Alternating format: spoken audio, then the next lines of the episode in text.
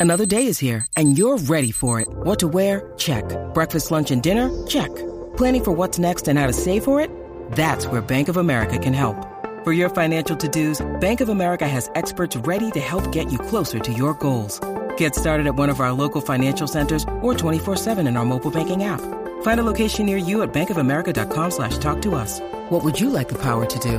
Mobile banking requires downloading the app and is only available for select devices. Message and data rates may apply. Bank of America and a member FDIC.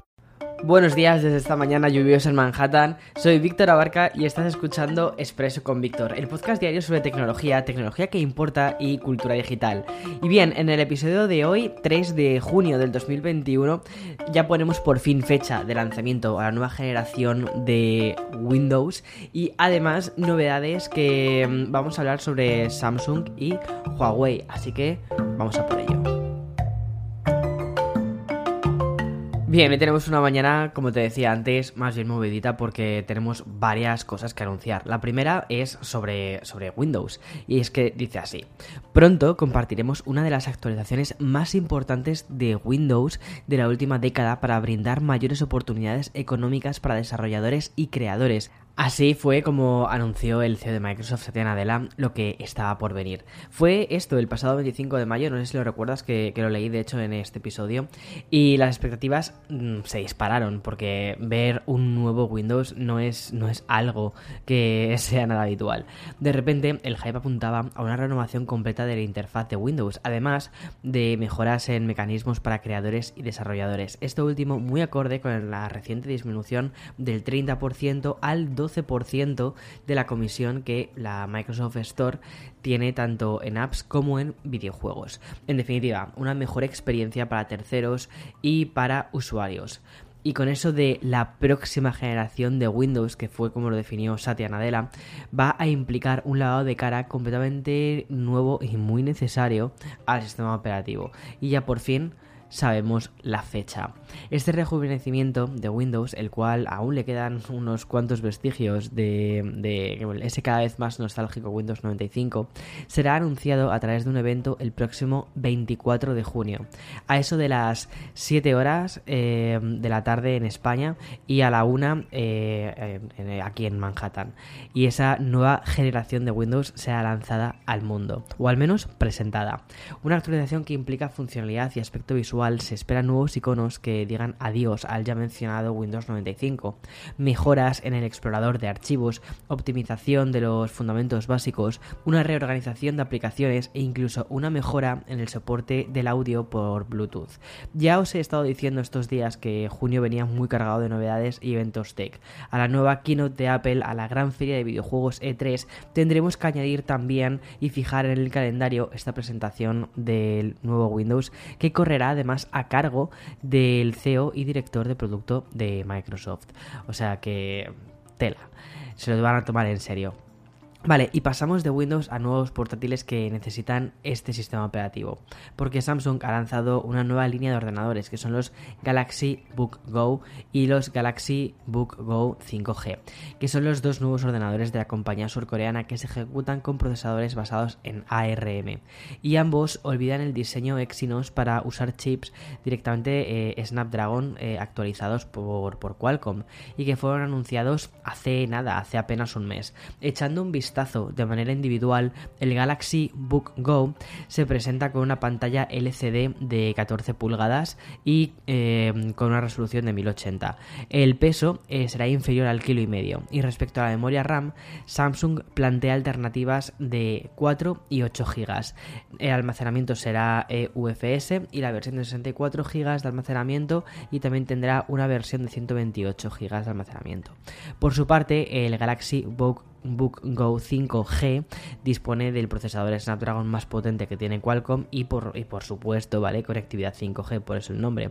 Lo más interesante yo creo que es el precio de salida, porque es que comienzan en los 349 dólares en la versión más económica y básica. Me parece una apuesta muy buena por parte de la compañía, sobre todo de cara a crear em, ordenadores más tipo, más tipo netbooks, ¿vale? Que em, los, los chavales usan en los colegios.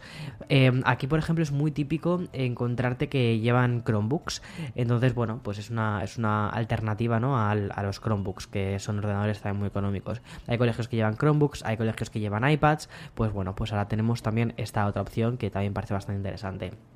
Bien, hace poco te comenté que los Juegos Olímpicos que se celebrarán este año en Tokio se van a producir la primera presencia de los eSports en un evento de este calibre.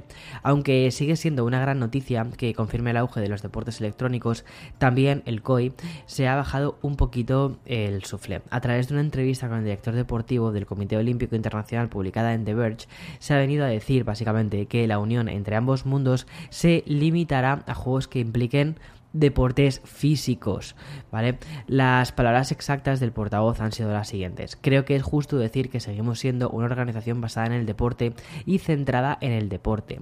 Es decir, esta presencia en Tokio de videojuegos relacionados con los deportes de motor, ciclismo y béisbol, vela y remo seguirán vigentes. Sin embargo, competiciones olímpicas como el LOL o el Among Us serán eh, muy complicadas que se terminen produciendo. Aún así, el COI sigue su hoja de ruta respecto a los eSports en los Juegos Olímpicos, lo que quiere decir que podríamos ver competiciones con medallas en juego para los próximos Juegos de Los Ángeles de 2028. Ya que estoy hablando de videojuegos, quiero también contarte, ¿vale? Que ya sabemos la fecha en la que Nintendo va a hacer su presentación en el E3, que será el 15 de junio. Se espera, además, que en esta presentación presente esa nueva sustituta, bueno, o sí, sustituta de la Switch, porque será al final una Switch Pro. La verdad es que tengo muchísimas ganas de esta consola y bien, despejaremos esta duda por fin el día 15 de junio. Tengo muchas ganas de este evento de E3 de este año, la verdad, muchísimo hype. Ayer, después del cierre de este programa, ¿vale? Eh, Huawei hizo un evento sobre Harmony OS y presentaron algunas cuantas cositas y además que hicieron el teaser de algunas otras.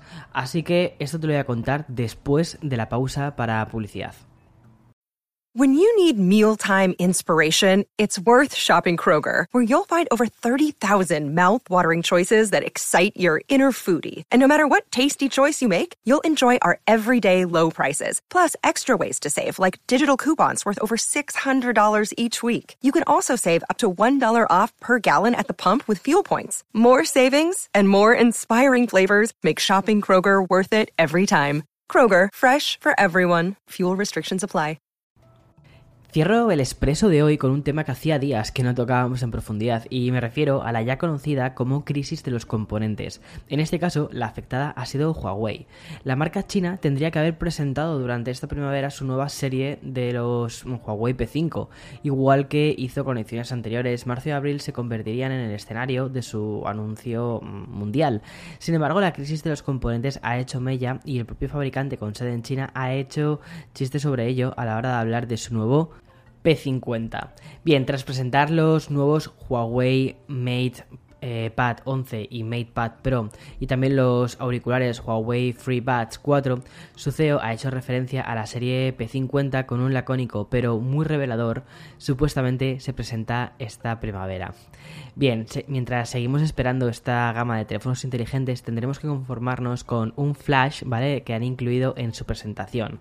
En apenas unos segundos pudimos ver un teléfono móvil que tiene cuatro lentes de cámara junto con dos flashes. Y además parece que van a continuar con la colaboración que, llevan haciendo desde hace bastante tiempo con Leica. Tal y como apuntan desde la propia Huawei, el nuevo P50 dicen que elevará la fotografía móvil a un nuevo nivel.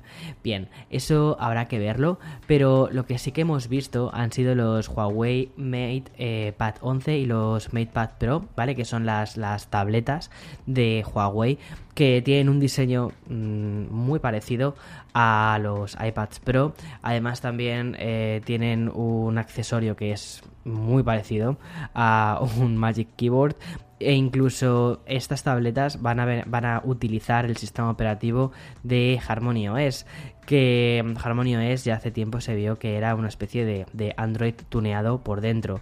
Y mm, el aspecto de este es muy parecido a iPad OS lo cual bueno pues es, es, curioso vale tenemos al fin y al cabo un diseño similar al de un iPad con un sistema operativo que es un Android pero con un aspecto muy de iPad OS bueno eh, nada más que añadir aquí Bien, estas han sido las noticias más relevantes de hoy jueves 3 de junio del 2021, mañana viernes, con muchísimas ganas de viernes. Hoy, por cierto, eh, publicaré un vídeo en el canal de YouTube sobre el, el nuevo eh, Apple TV que he estado probándolo a fondo. Inicialmente empecé, o sea, cuando hice el vídeo empecé eh, como si fuese simplemente una especie de unboxing, pero al final como han ido pasando los días y he ido conociéndolo un poquito mejor, al final decidí añadirle una, bueno, pues una review, porque me parece un dispositivo eh, que, que hay que decir bastantes cosas.